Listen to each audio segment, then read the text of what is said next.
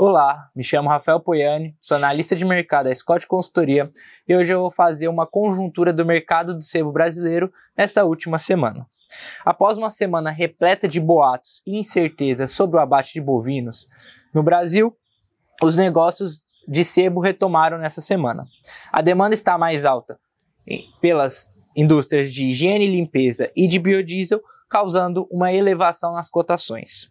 Houve uma alta de 0,8% em ambas as praças cotadas pela Scott Consultoria.